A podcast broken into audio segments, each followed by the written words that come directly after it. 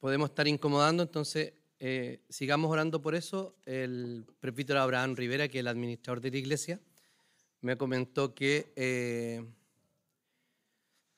esta semana que viene redactan el documento para enviarlo a Estados Unidos con el propósito de eh, proponerle a la, a, la, a, la, Iglesia de Jesucristo de los Santos los Últimos Días que para aceptar nuestra propuesta sobre el asunto de el arriendo con posibilidad de compra. ¿Ya?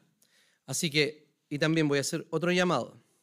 Directores de culto, músicos, oficiales, eh, un cuarto para las, para las nueve acá, para que, máximo, para que estemos comenzando a las nueve. Hermanos, vamos a comenzar a las nueve con los que estén.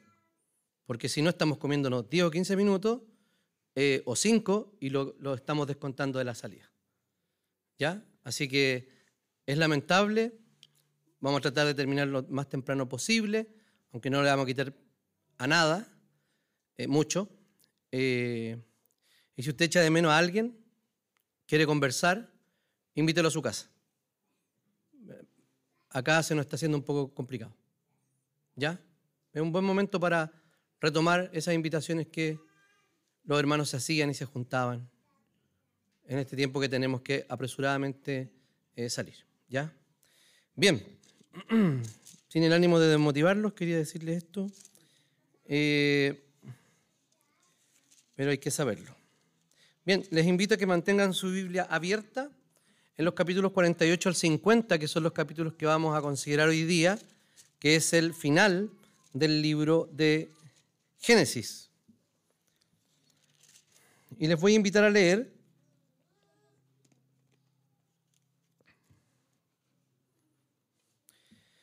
de los versículos 1 al 4 del capítulo 48, que dicen así. Después de estos acontecimientos, se dio aviso a José de que su padre estaba enfermo. Entonces él tomó consigo a sus dos hijos, Manasés y Efraín. Y cuando se le hizo saber a Jacob que su hijo José venía a visitarlo, Israel hizo un esfuerzo y se, se sentó sobre la cama. Y le dijo a José, el Dios omnipotente se me ha aparecido en luz en la tierra de Canaán y me bendijo. Con estas palabras, yo haré que te reproduzcas y te multipliques. Yo haré de ti un conjunto de naciones y en esta tierra, y esta tierra se la daré como eh, su herencia perpetua a tu futura descendencia. Oremos al Señor. Amado Señor, te damos infinitas gracias porque podemos eh, acercarnos hoy día a tu palabra y podemos reflexionar en ella, ponernos delante de ella para eh, que ella nos hable. Te rogamos eso, Señor, que tu palabra nos exhorte, nos anime y, que nos incomode también, Señor. Eh, que nos desafíe a salir de nuestra comodidad espiritual. Oramos en el nombre de Jesús. Amén.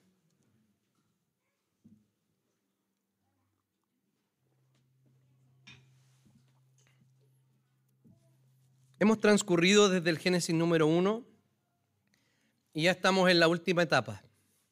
Lo que ha hecho Génesis básicamente es recordarle a los israelitas que están en el desierto, porque ellos son los primeros eh, receptores de, esta, de este libro,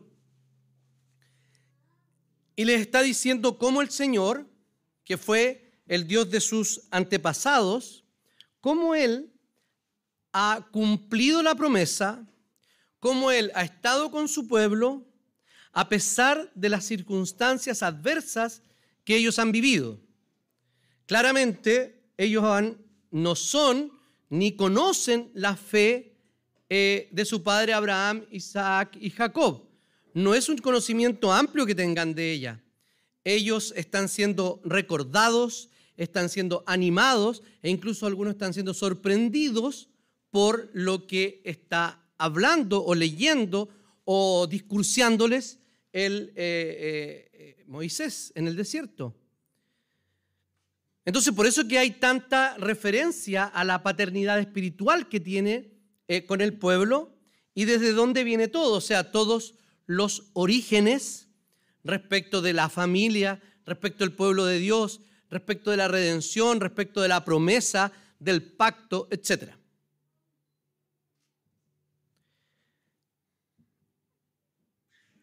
En esta, mañana vamos a, considerar la espera que tenemos acerca del verdadero rey. Estamos en el, si no me equivoco, si me equivoco me corrigen, el 25.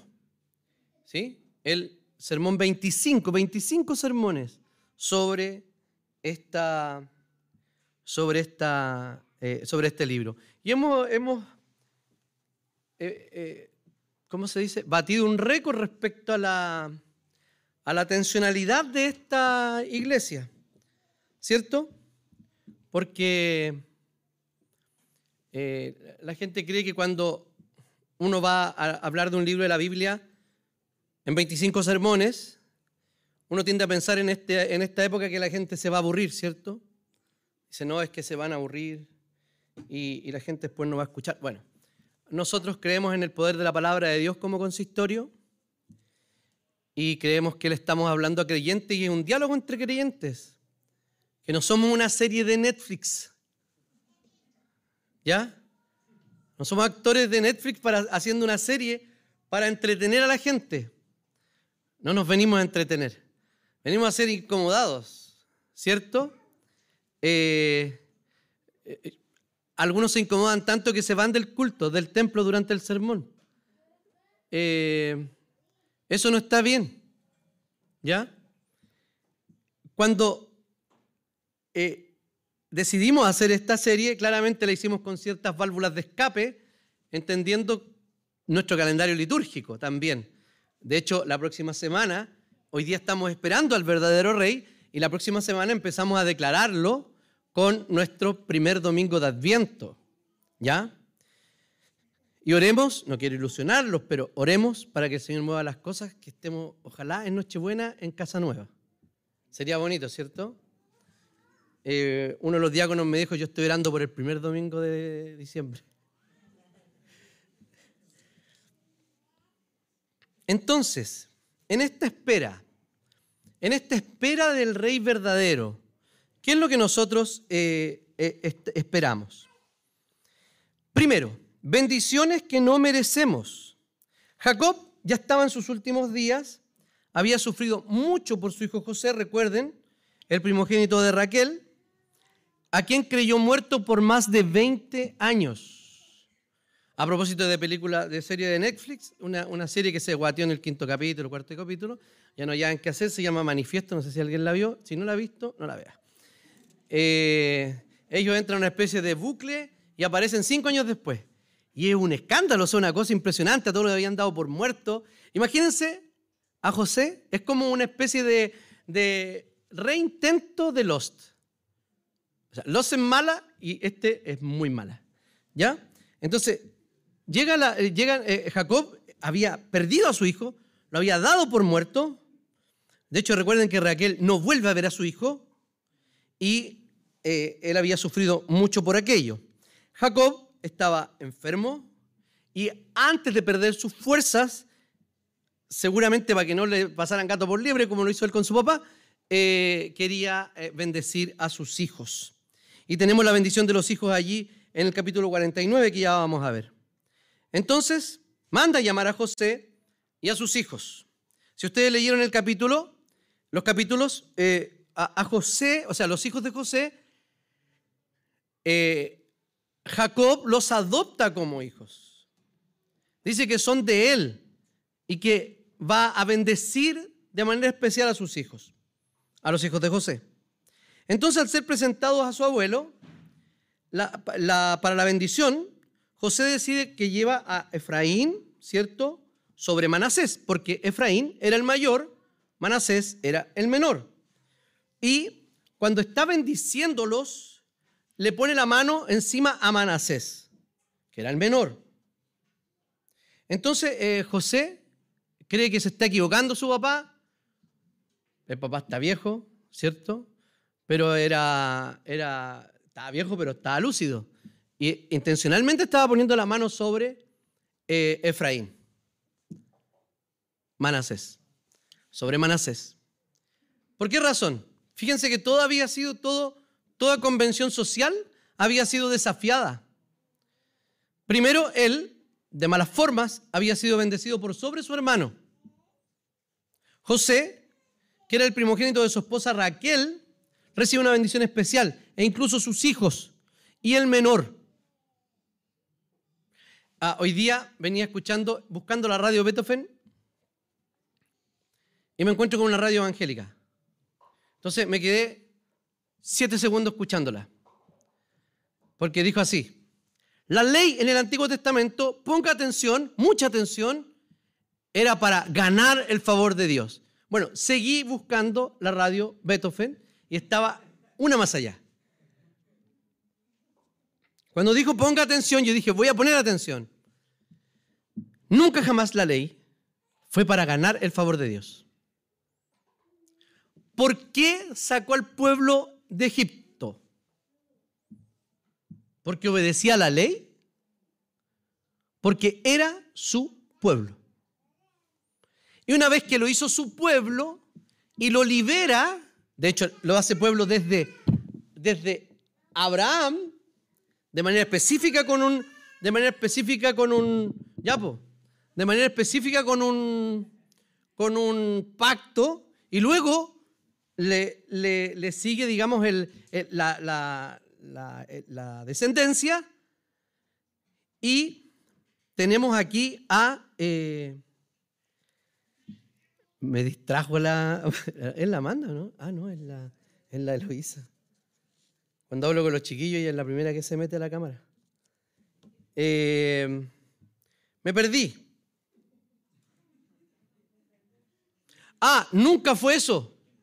Nunca fue eh, cumplir la ley para, la gracia, para, la, para ganarse la gracia, el favor de Dios. Favor de Dios es salvación. Los liberó y luego los llevó al monte para hacer un pacto al pueblo de Israel. No le dice, si ustedes cumplen, yo los libero. No, yo los libero y estas son las condiciones de cómo debe vivir el pueblo de Dios ya tenían el favor de Dios, habían ganado el favor de Dios por la misericordia de Dios y por también por la, eh, podríamos decir algo así como la, la, la, la, mediación anticipada del verbo. Porque ellos estaban esperando la promesa de Jesús. Entonces, nunca la ley ha tenido ese propósito. Lo que pasa es que el pastor o el hermano que estaba leyendo allí estaba circunscrito a ciertas cosas que dice el Antiguo Testamento, pero no, no lo lea a la luz de Gálatas, por ejemplo, que dice que el propósito de la ley, ¿cuál era? Llevarnos hacia dónde? Hacia Cristo como un pedagogo, para decirnos así a varillazo, usted está equivocado. No. ¿Y dónde está? Ahí, frente a Cristo. Eso es el propósito de la ley. ¿Ya? O sea, nunca, nunca, nunca se le ha pedido al pueblo cumplir la ley para ser salvo. Porque fue Cristo quien vino a cumplir la ley. ¿Por qué razón? Porque ninguno de nosotros podía cumplirla. Pero sí que era un sello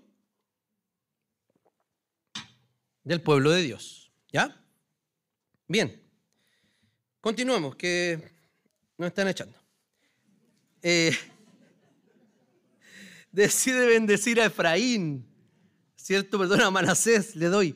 Lo habitual entonces, como le dije, era que recibiera la primogenitura el mayor. Aquí no. Adopta a los hijos que no son de él y los pone en igualdad con el resto de sus tíos y con su papá. Eh, estos cabros chicos habían sido criados en otra cultura. ¿Habían reparado en eso? En otra cultura, eran egipcios, criados en la realeza egipcia. Si no ve a Josepo, el de Disney. En la realeza egipcia, o de Pixar, ya no sé ni quién hace mono. Eh, en la realeza egipcia habían sido criados estos dos jóvenes, pero habían manifestado obediencia y sumisión a la bendición que su abuelo, hebreo, que había venido de una tierra lejana, pusiera la bendición sobre ellos.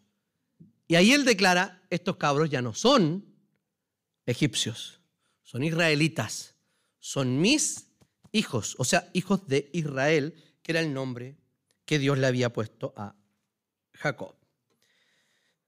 Eh, en ese mismo razonamiento, entonces, se adopta a los dos hijos, el mayor debía recibir la, la bendición y no fue así.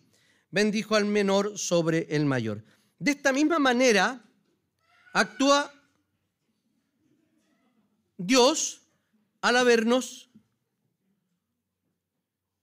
Hoy están sacando premio las, eh, las Vegas, pero Las Vegas Sotomayor. Es que los Vega Urra ya se sacaron el premio. Eh, de esta misma manera, entonces, sus hijos, como nosotros, hemos sido adoptados por el Señor. Dice la palabra del Señor en Efesios que nos predestinó para ser adoptados como hijos suyos por medio de Jesucristo, según el buen propósito de su voluntad. Éramos extranjeros éramos, teníamos otras costumbres, eh, éramos otra cosa, no éramos hijos de Dios. Y el Señor vino y nos adoptó. En la ley romana, el adoptar, que en el contexto que está escrito eh, Efesios, el adoptar significaba que él ganaba todos los beneficios y también todos, todas las obligaciones que tenía el hijo. Y además de eso, el pater familia tenía todos los derechos sobre ese adoptado como lo tuviera sobre un hijo. Entonces, cuando miramos la, miramos la, la, palabra del Señor, el Señor nos adoptó y nos hizo suyos. No es una cosa simbólica, sino que literalmente, realmente nos hizo sus hijos. ¿Qué es lo que tiene un hijo de su padre y de su madre? ¿Cierto? La naturaleza misma de los dos. ¿Ok? Cuando adoptamos un hijo, lo adoptamos exactamente no de esa forma, sino que del corazón. Nos hacen una prueba genética y no tenemos compatibilidad genética, ¿cierto? Pero los hijos son hijos siempre, como sea en cualquier cultura si los adoptamos, por ejemplo. Eh, alguien contaba alguna vez, decía, eh, creo que había sido uno de los trips, seguro uno de los trips, eh, dice, oh, qué, linda la familia, ¿cuántos hijos tiene? Bueno, tres son míos y dos son adoptados. Entonces él ardió en ir a Santa, llama a los papás y la mamá y le dice que nunca más hagan eso. Que el Señor nos dice, ya, este es mi hijo, pero ustedes son adoptados no más. No, de hecho, dice la palabra del Señor que nos dio, nos comunicó la naturaleza divina y puso en nosotros el Espíritu Santo, que nos da claridad y nos da certeza de que somos hijos de Dios. Cuando no merecíamos nada, el Señor a los ojos humanos y estábamos despreciados, el Señor nos escoge para Él. Dice primero a los Corintios, capítulo 1, pero Dios nos escogió lo insensato del mundo para avergonzar a los sabios. Escogió a lo débil del mundo para avergonzar a los poderosos. También escogió Dios a lo más bajo y despreciado y lo que es nada para anular lo que es, a fin de que en su presencia nadie pueda jactarse. Pero gracias a Él ustedes están unidos a Cristo Jesús, a quien Dios ha hecho nuestra sabiduría, es decir, nuestra justificación, santificación y redención, para que, como está escrito, si alguien ha de gloriarse, que se gloríe en el Señor. Eh, el apóstol Pablo claramente los está poniendo, les está poniendo la pelota en el suelo. Eh, él, les dice, ojo, ustedes no son tan especiales como se creen, aunque le había dicho a los santos que están en Cristo Jesús, eh, a los santos en Cristo Jesús eh, y, son, y son llamados a ser santos y santificados por Cristo, no les está diciendo otra cosa más su posición que han ganado por Cristo. Pero aquí les dice o los advierte de que ellos no son tan especiales como se creen. Iglesia, se creía en esta iglesia, era, era un cacho esta iglesia, Corinto. Eh, no hacían caso absolutamente en nada al apóstol Pablo. De hecho, después le acerrucharon el piso, lo boicotearon. Ahí se acuerdan que al apóstol Pablo en 2 Corintios les cobra el sentimiento y les dice, oye, amor con amor se paga. Si yo me he dedicado a predicarles la palabra, ¿por qué ustedes no esperan también, no esperan, esperan solamente que yo tenga un corazón abierto y ustedes no tienen un corazón abierto para conmigo. ¿Es un reclamo legítimo de cualquier pastor? A propósito que celebramos el Día del Pastor, gracias a los que, a los que me saludaron, los que no, queda en la mente. Y si se quieren reivindicar, no basta el saludo. Ahí se las dejo. Eh, fíjense que eh, nosotros tenemos muy poca defensa respecto a lo que pasa en la vida espiritual de las personas. Porque ciertamente yo haga o no haga, yo voy a ser culpable de alguna cosa que usted ha hecho. ¿Cierto? Aunque usted sea grande, aunque sea mayor de edad, aunque esta sea una relación entre adultos, el pastor va a tener la culpa de alguna manera.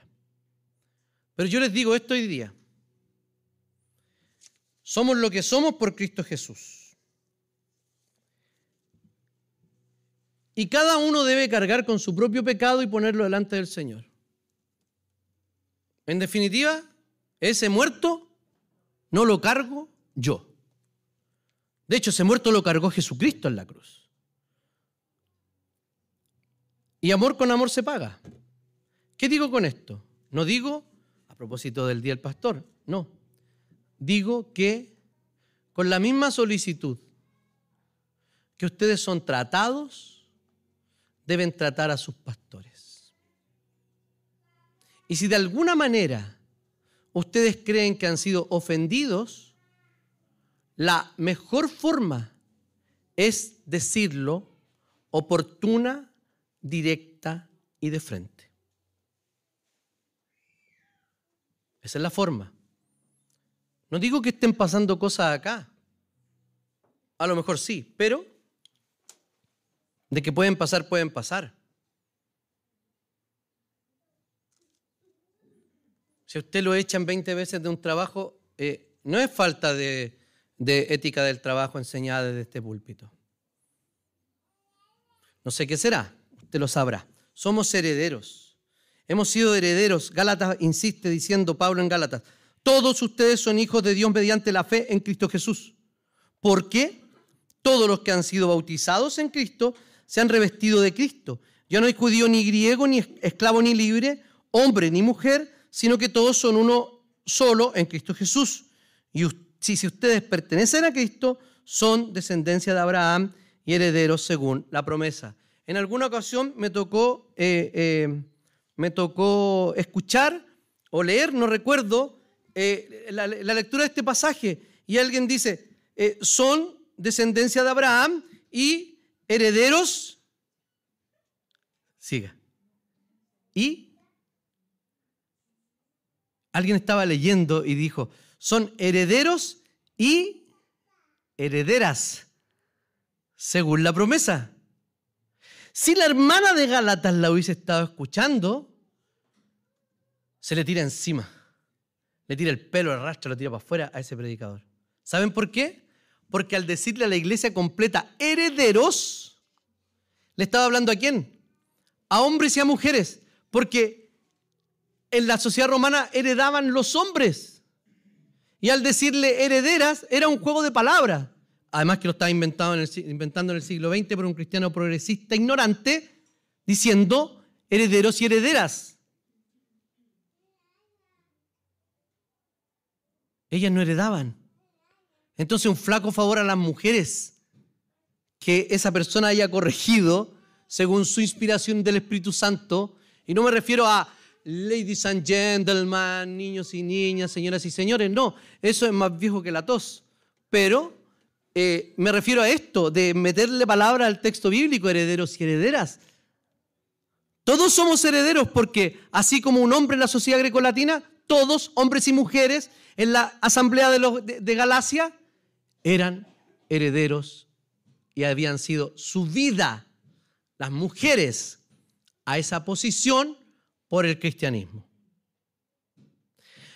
Me tocó exhortar a una persona porque me dijo, eh, estábamos hablando sobre ordenación femenina y e, esta persona dice que eh, no está de acuerdo con Pablo. Entonces ustedes se imaginarán que el santo celo del Señor se apoderó de mí. Pero aunque usted no lo crea, yo respiré. Y exhalé fuego. No. Yo respiré y le dije, hermano, ¿sabe lo que usted está haciendo? Está diciendo que Pablo no es inspirado por Dios y que hay una parte de la Biblia que Pablo escribió de suyo, propio. No, no, no, es que Pablo era machista. Entonces le dije, hermano, ¿usted ha leído la Biblia? Sí. Presbítero. Era presbítero. Entonces, ¿has leído la Biblia, hermano? Sí, pero es que son interpretaciones. No, no, no, no, hermano, no son interpretaciones la, Biblia tiene un solo significado, si no, no tiene sentido. Hay temas que tienen una, una eh, no doble interpretación, sino, eh, ¿cómo se llama esto? Eh, discrepancia en las interpretaciones. Pero ninguna persona que se precie de un lector cuidadoso de la Biblia diría que Pablo es machista. Porque Pablo lo que hace es reivindicar el lugar de la mujer. Si Pablo hubiese sido machista y no contracultural, hubiese puesto en la lista, y a ustedes esposos, bla, bla, bla. Y a ustedes esposas, bla, bla, bla. Y a ustedes padres, bla, bla, bla. Y a ustedes hijos. Y a ustedes amos y a ustedes esclavos. ¿Qué hizo Pablo? En el código familiar, típico código familiar romano, tanto en Efesios como en Colosenses. Mujer, esposo, esposa hijos, padres, eh, esclavos, amos. Dicho esto, después de haberme sacado ese peso de encima, eh, somos herederos del Señor. ¿Y saben qué? Heredero uno dimensiona de qué somos herederos. Somos, Cristo va a heredar el cosmos completo. De eso somos herederos.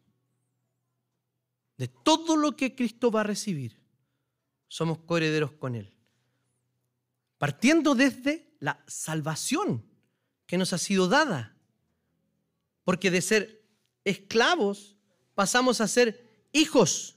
Y no solo hijos, sino herederos del Señor. Entonces la bendición de Jacob sobre sus nietos eh, dice así, que el Señor en cuya presencia caminaron mis padres Abraham e Isaac, el Dios que me ha guiado desde el día en que nací hasta hoy, el ángel que me ha rescatado de todo mal bendiga a estos jóvenes.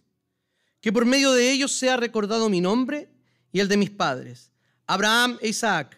Que crezcan y se multipliquen, de mis padres Abraham e Isaac. Que crezcan y se multipliquen sobre la tierra. La bendición les da, la que les da proviene del Señor, no una invención del propio abuelo o parte de su senilidad. No, es que el Señor le está dando una bendición y todas las bendiciones son de parte de Dios. Pero ¿qué hacemos nosotros? Nos arrancamos de la bendición del Señor. No hablo de bendición material. Nos arrancamos del crecimiento espiritual, del crecimiento en la salvación. Eso es bendición. En la escritura, bendición es salvación. En ti serán bendecidas todas las naciones de la tierra. Así que cuando usted tiene una mesa llena, uno dice bendición, ¿cierto? Cambió el auto, bendición. A, los, eh, tiene más hijos, las bendiciones, ¿cierto? Sí, son bendición, pero fundamentalmente en el texto bíblico, bendición es salvación. Entonces, ¿qué está haciendo? Eh, ¿Qué están haciendo esos cabros, chicos, que estaban educados en Egipto estaban poniéndose de manera sumisa bajo la bendición de ese Dios que probablemente conocían muy poco.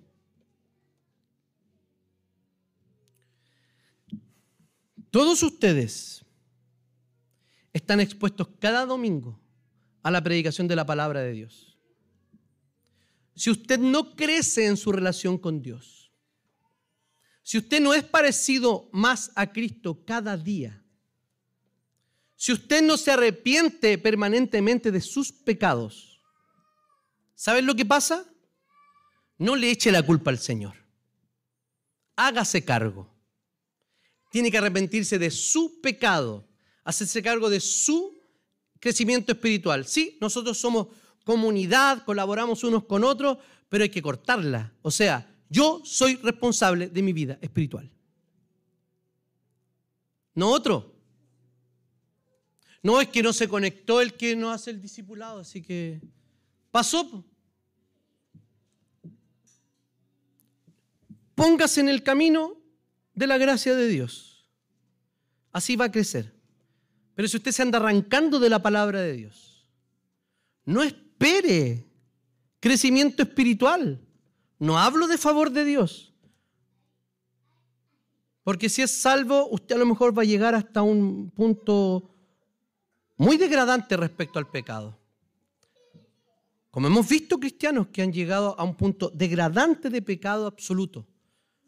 Pero la escritura y también nuestra confesión de fe deja abierta la esperanza de que esa persona pueda volver a la fe.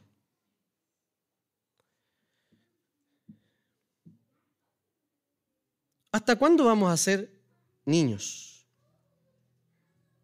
Esta bendición tiene un asidero histórico. No es una mentirita o una cosita que nos imaginamos. No, tiene un asidero histórico.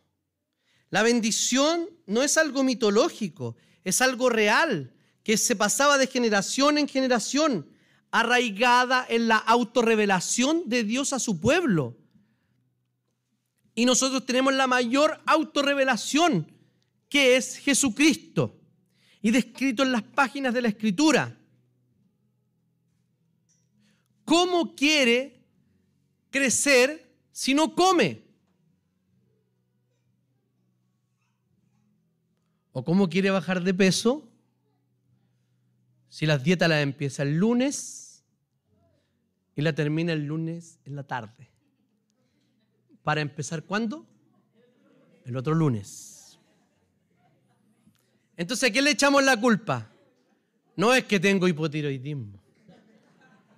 No es que el metabolismo. No es que cualquier cosa. Bueno, así no nos responsabilizamos de nuestra vida espiritual. Estos jóvenes, conociendo muy poco, se pusieron bajo la bendición de su abuelo.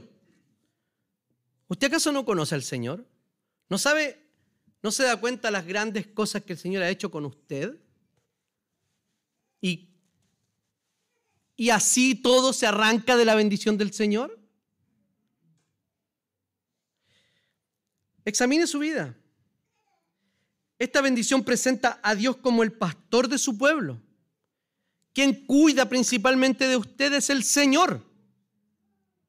Déjese cuidar por el Señor. El que es salvo puede resistir los cuidados del Señor, alejarlo, hacer oídos sordos a esta palabra que está escuchando, a la voz del Espíritu Santo. Esta es la voz del Espíritu Santo, un pastor que está predicando la palabra del Señor y que está interpretando correctamente la escritura equivale a la palabra del Señor. Si no se transformaría en una mera opinión o comentario. ¿Qué tiene que hacer usted para decidir cuáles, cuáles partes eran palabra de Dios?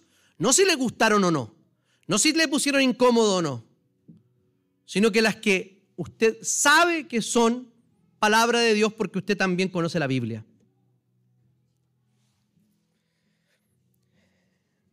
Jacob termina la bendición diciendo, yo estoy a punto de morir, pero Dios estará con ustedes y los hará volver a la tierra de, sus antepasados. 400 años se demoró en cumplir esa promesa. Imaginen, 400 años. ¿Y nosotros oramos cuándo? Hoy día. ¿Cuándo queremos respuesta? Ayer. Si el Señor lo sabe todo, pues ya tendría que haber estado listo. 400 años. Esperaron, generaciones no lo vieron. Incluso la generación que salió de Egipto solo, eh, eh, Josué y Caleb, entran en la tierra prometida.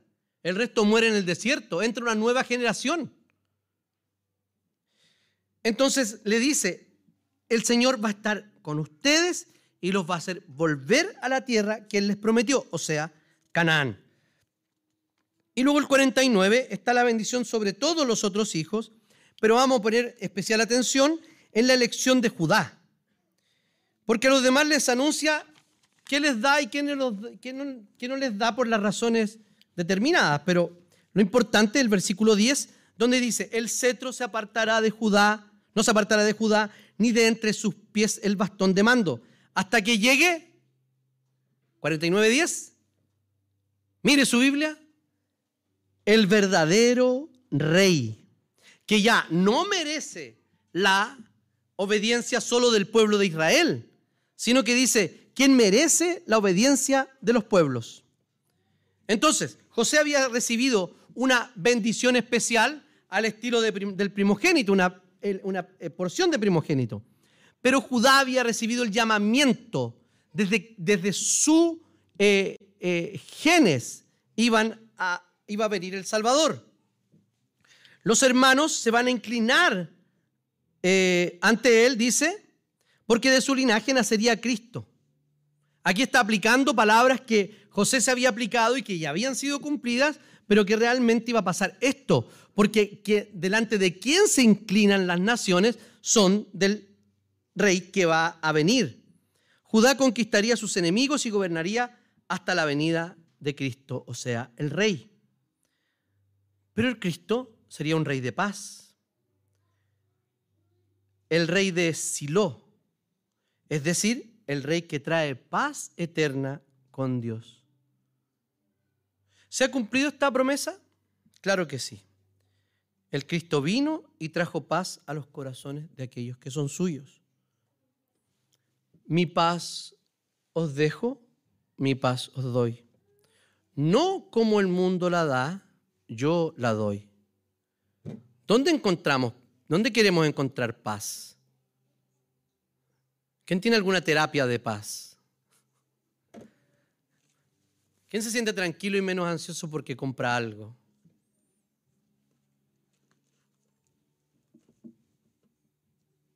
Eh, o cualquier otra cosa. El Señor trae paz eterna. Pero tuvo un reinado de paz en la tierra. No tuvo un reinado de paz en la tierra prometida. De hecho, cada vez que lo quisieron nombrar rey, Jesús se apartó y se alejó, aunque él era el legítimo eh, heredero al trono. E, entonces, ¿cuándo va a establecer su reino? Lo va a establecer ese reino de paz sobre la tierra nueva, de la cual Canaán no era sino una profecía, un anuncio, en la esperanza de que Cristo vendría otra vez. Esta esperanza es en la que vivimos nosotros, hermanos. No despreciemos esta vida, porque este tiempo de las cosas antepenúltimas son importantes. ¿Por qué razón? porque esta vida es un regalo de Dios. Debemos disfrutarla. Debemos vivir una buena vida. Disfrutar de las bendiciones maravillosas que nos ha dado el Señor en todos los sentidos. La familia, eh, los alimentos, eh, los bellos paisajes, el paseo, la música, una película bien hecha, etc. La vida es linda. Las cosas de la tierra toman su justo lugar cuando las vemos por medio de Cristo Jesús. Toman su debido lugar. Pero cuando esas cosas se transforman en el centro, toman todo el lugar y el Señor es retirado.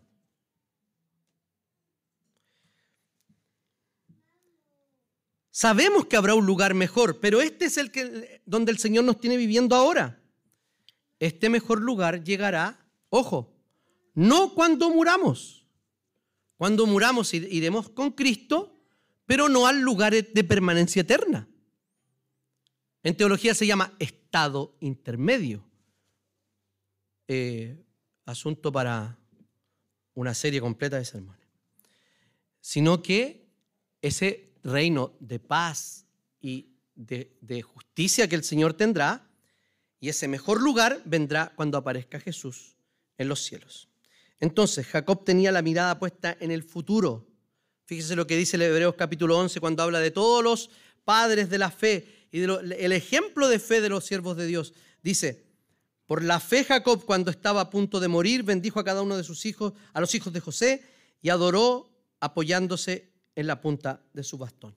Estaba muy viejito y a pesar de eso les dio la bendición. En segundo lugar, y último, en esta espera confiamos en el cumplimiento pleno de la promesa. Al, analizar, al finalizar el Génesis, vemos dos muertes, la de Jacob y la de José, pero en una sola narrativa. ¿Cómo murieron? ¿Cuál era la esperanza que creían? ¿Qué creían sobre el futuro? Veamos primero la muerte de Jacob. Jacob les pide a sus hijos ser eh, enterrados en el 49-29 en la cueva de Macpela, que es la que había comprado Abraham, algo así, yo soy una ilustración, lo que hizo Abraham fue eh, poner el pie en la puerta respecto a la tierra prometida, porque era el único terreno que era de ellos en Canaán. Iba a ser la tierra completa, pero esa, tenían solo eso para ellos, un lugar donde descansarán sus huesos. Dice, yo estoy a punto de reunirme con los míos, entiérrenme junto a mis antepasados en la cueva que está en el campo de Efrón, elitita. Al morir, Jacob hace que lo embalsamen. Es muy curioso, yo no había reparado en esto y a ambos los habían embalsamado, o sea, habían recibido una típica sepultura egipcia lo cual permitiría que el cuerpo fuera trasladado y no se descompusiera al llegar a Canaán. El faraón, al estilo de Nehemías, va y le pregunta, le dice esta promesa a mi padre, permíteme cumplir. Vaya, vaya y entierra a su papá donde tenga que hacerlo. Llama la atención que por los faraones se hacían 72 días de duelo. Ah, no logré encontrar una, explicación satisfactoria, pero por Jacob hicieron 70 días de duelo. Parece que había llegado a ser una persona importante por medio de José o tal vez por su testimonio. La Biblia no es explícita sobre eso. Entonces, ¿por qué pide ser enterrado allá? Porque Jacob creía en el pleno cumplimiento de la promesa de Dios.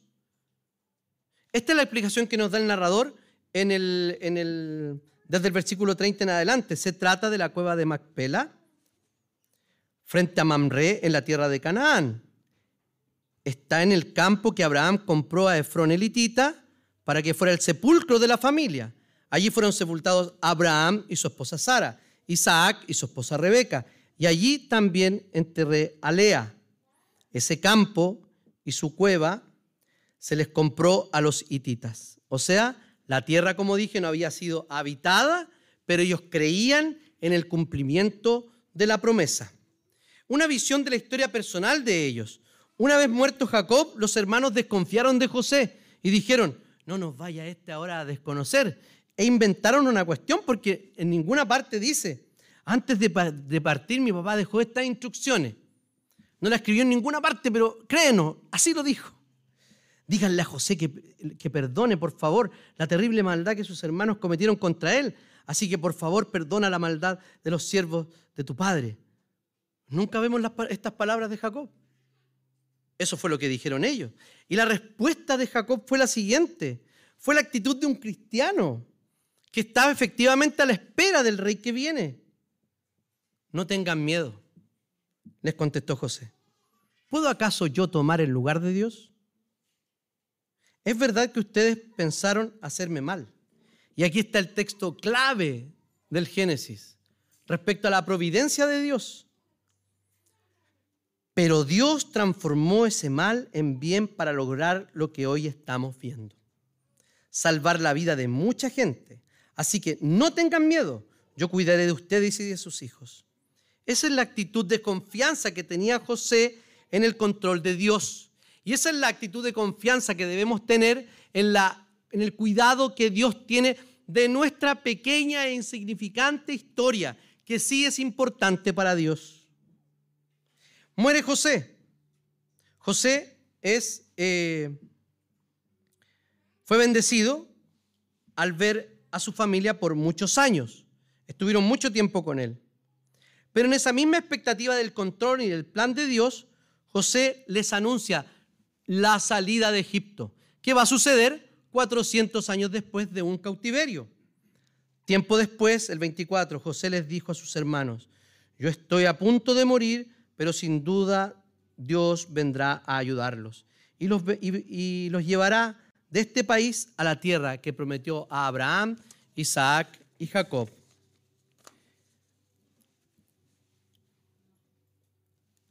Al igual que su padre hizo prometer a sus hijos que lo llevarían con él, con ellos. Eh, José les hizo esta, que hicieran este juramento. Sin duda Dios vendrá a ayudarlos. Es lo primero. O sea, yo me voy a morir, no voy a tener idea de lo que pasa, pero sé que Dios va a cumplir. No sé cuándo, no sé cómo, pero Dios lo va a hacer. Y les dijo, sin duda Dios vendrá a ayudarlos. Cuando esto ocurra, ustedes deberán llevarse de aquí mis huesos. Promesa que cumple eh, Moisés 400 años más tarde. Y lo podemos ver en Éxodo 13 y 19 que dice, Moisés se llevó consigo los restos de José. Era un muerto de 400 años. No sabemos cómo estaba. Si se llevaron el ataúd, a lo mejor fue enterrado en un ataúd de oro, ofrenda, y se llevaron con ataúd y todo. No lo sé. Pero dice que se llevaron los restos de José. Según éste lo había pedido a los israelitas bajo juramento. Estas habían sido las palabras de José. Pueden contar ustedes que, eh, con que el Señor vendrá en su ayuda. Cuando esto suceda, llévense de aquí mis restos. La misma fe que motivó a Abraham al comprar el campo, que motivó, que motivó a Jacob a bendecir a los hijos, la que fue movido, eh, la que movió a José también para que lo llevaran a Canaán. Dice Hebreos, hablando de la fe de José. Por la fe José, al fin de su vida, se refirió a la salida de los israelitas de Egipto y dio instrucciones acerca de sus restos mortales. Esto era lo que ellos creían sobre el futuro, que Dios estaba en control, que Dios iba a cumplir. No sabían cuándo, cómo ni dónde, pero Dios iba a cumplir. ¿No les pasa a veces a ustedes que el Señor se ha demorado mucho? ¿Que siente que se ha demorado mucho? Incluso a veces no piensa, sea honesto, a veces piensa que esto podría ser una linda historia nomás. Esas cosas pasan por la mente. Y pasan por la mente de los cristianos. Pero el verdadero cristiano vuelve a entrar en razón. Eh, recupera la cordura. Y reforzamos nuestra fe. La pregunta es, ¿es esa misma fe que no vemos? No sabemos qué viene para adelante. Solo sabemos que Cristo vendrá, intervendrá y todo será perfecto. A pesar de los sufrimientos, usted, a pesar de sus problemas, problemas probablemente que usted mismo se ha buscado, eh, eh, eh, sufrimientos, problemas, angustias, enfermedades, a veces usted puede ver esta espera o esperar al, Rey venidero? ¿Puede ver su venida? ¿Puede ver que está en el futuro? Eso da sentido.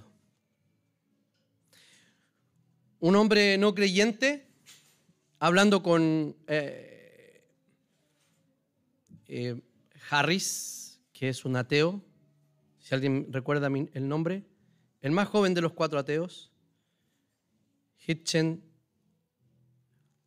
Tompkins, Daniel Dennett, debe ser muy mezquino. Me acuerdo de todos menos de él. Harris. Estaba hablando con, un, con otro, con un psicólogo. Y Harris hablaba sobre la Biblia.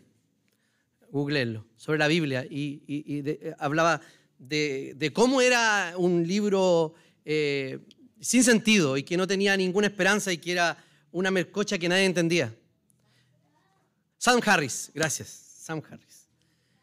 Eh, y viene este otro, este otro no creyente, un no creyente, y le dice, lo que sucede, Jordan Peters, lo que sucede es que tú estás mirando la Biblia como pequeños relatos, como pequeñas historias por separado.